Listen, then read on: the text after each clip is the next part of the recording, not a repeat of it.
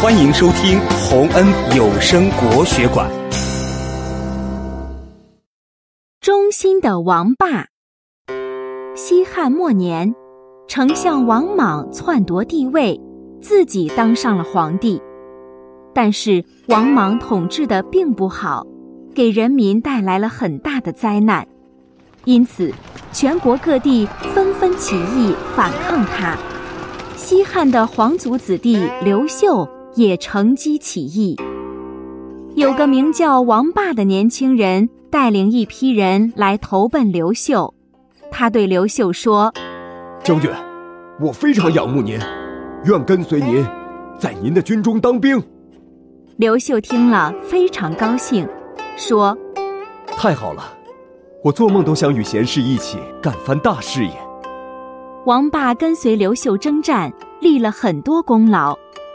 可是不久，王霸因父亲生病，只好辞别了刘秀，回家侍奉父亲。后来，刘秀率军路过王霸老家的时候，特意去看望他。王霸深受感动，请求父亲让他离开家，再次追随刘秀。王霸的父亲很明事理，他说：“既然刘将军……”如此看重你，你就跟他干下去吧，不要半途而废。于是，王霸再次跟随刘秀一起去打天下。一次，刘秀一行进入河北作战，很不顺利，处境非常危险，而且士气低落，人困马乏。随从中有许多人对前途失去了信心。又害怕吃苦，纷纷离开了刘秀。先前和王霸一起投奔刘秀的几十个人，也都陆续不辞而别。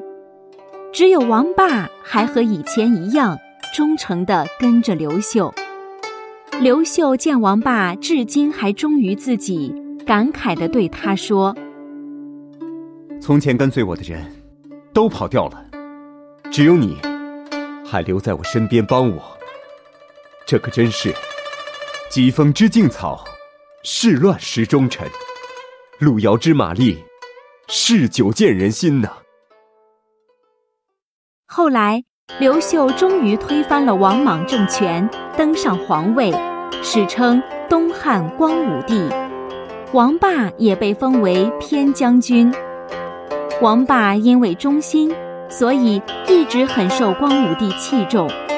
后来，王霸又为光武帝立了很多功劳，成为一代名将。